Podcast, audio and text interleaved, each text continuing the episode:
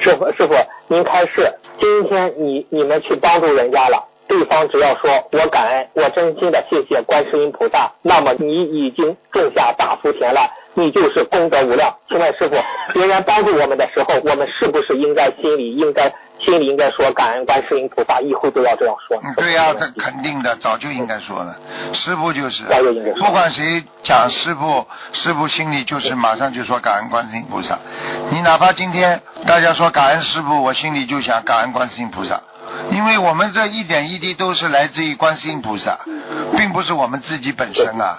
我们的境界要提高啊！人家夸你好，你怎么知道啊？没有啊，这都是啊领导的培养啊，大家的帮助，这不一样吗？我说，哟，你像菩萨了，哎呦，感恩观世音菩萨，哎呦，你做的真好，感恩观世音菩萨，一样道理不啦？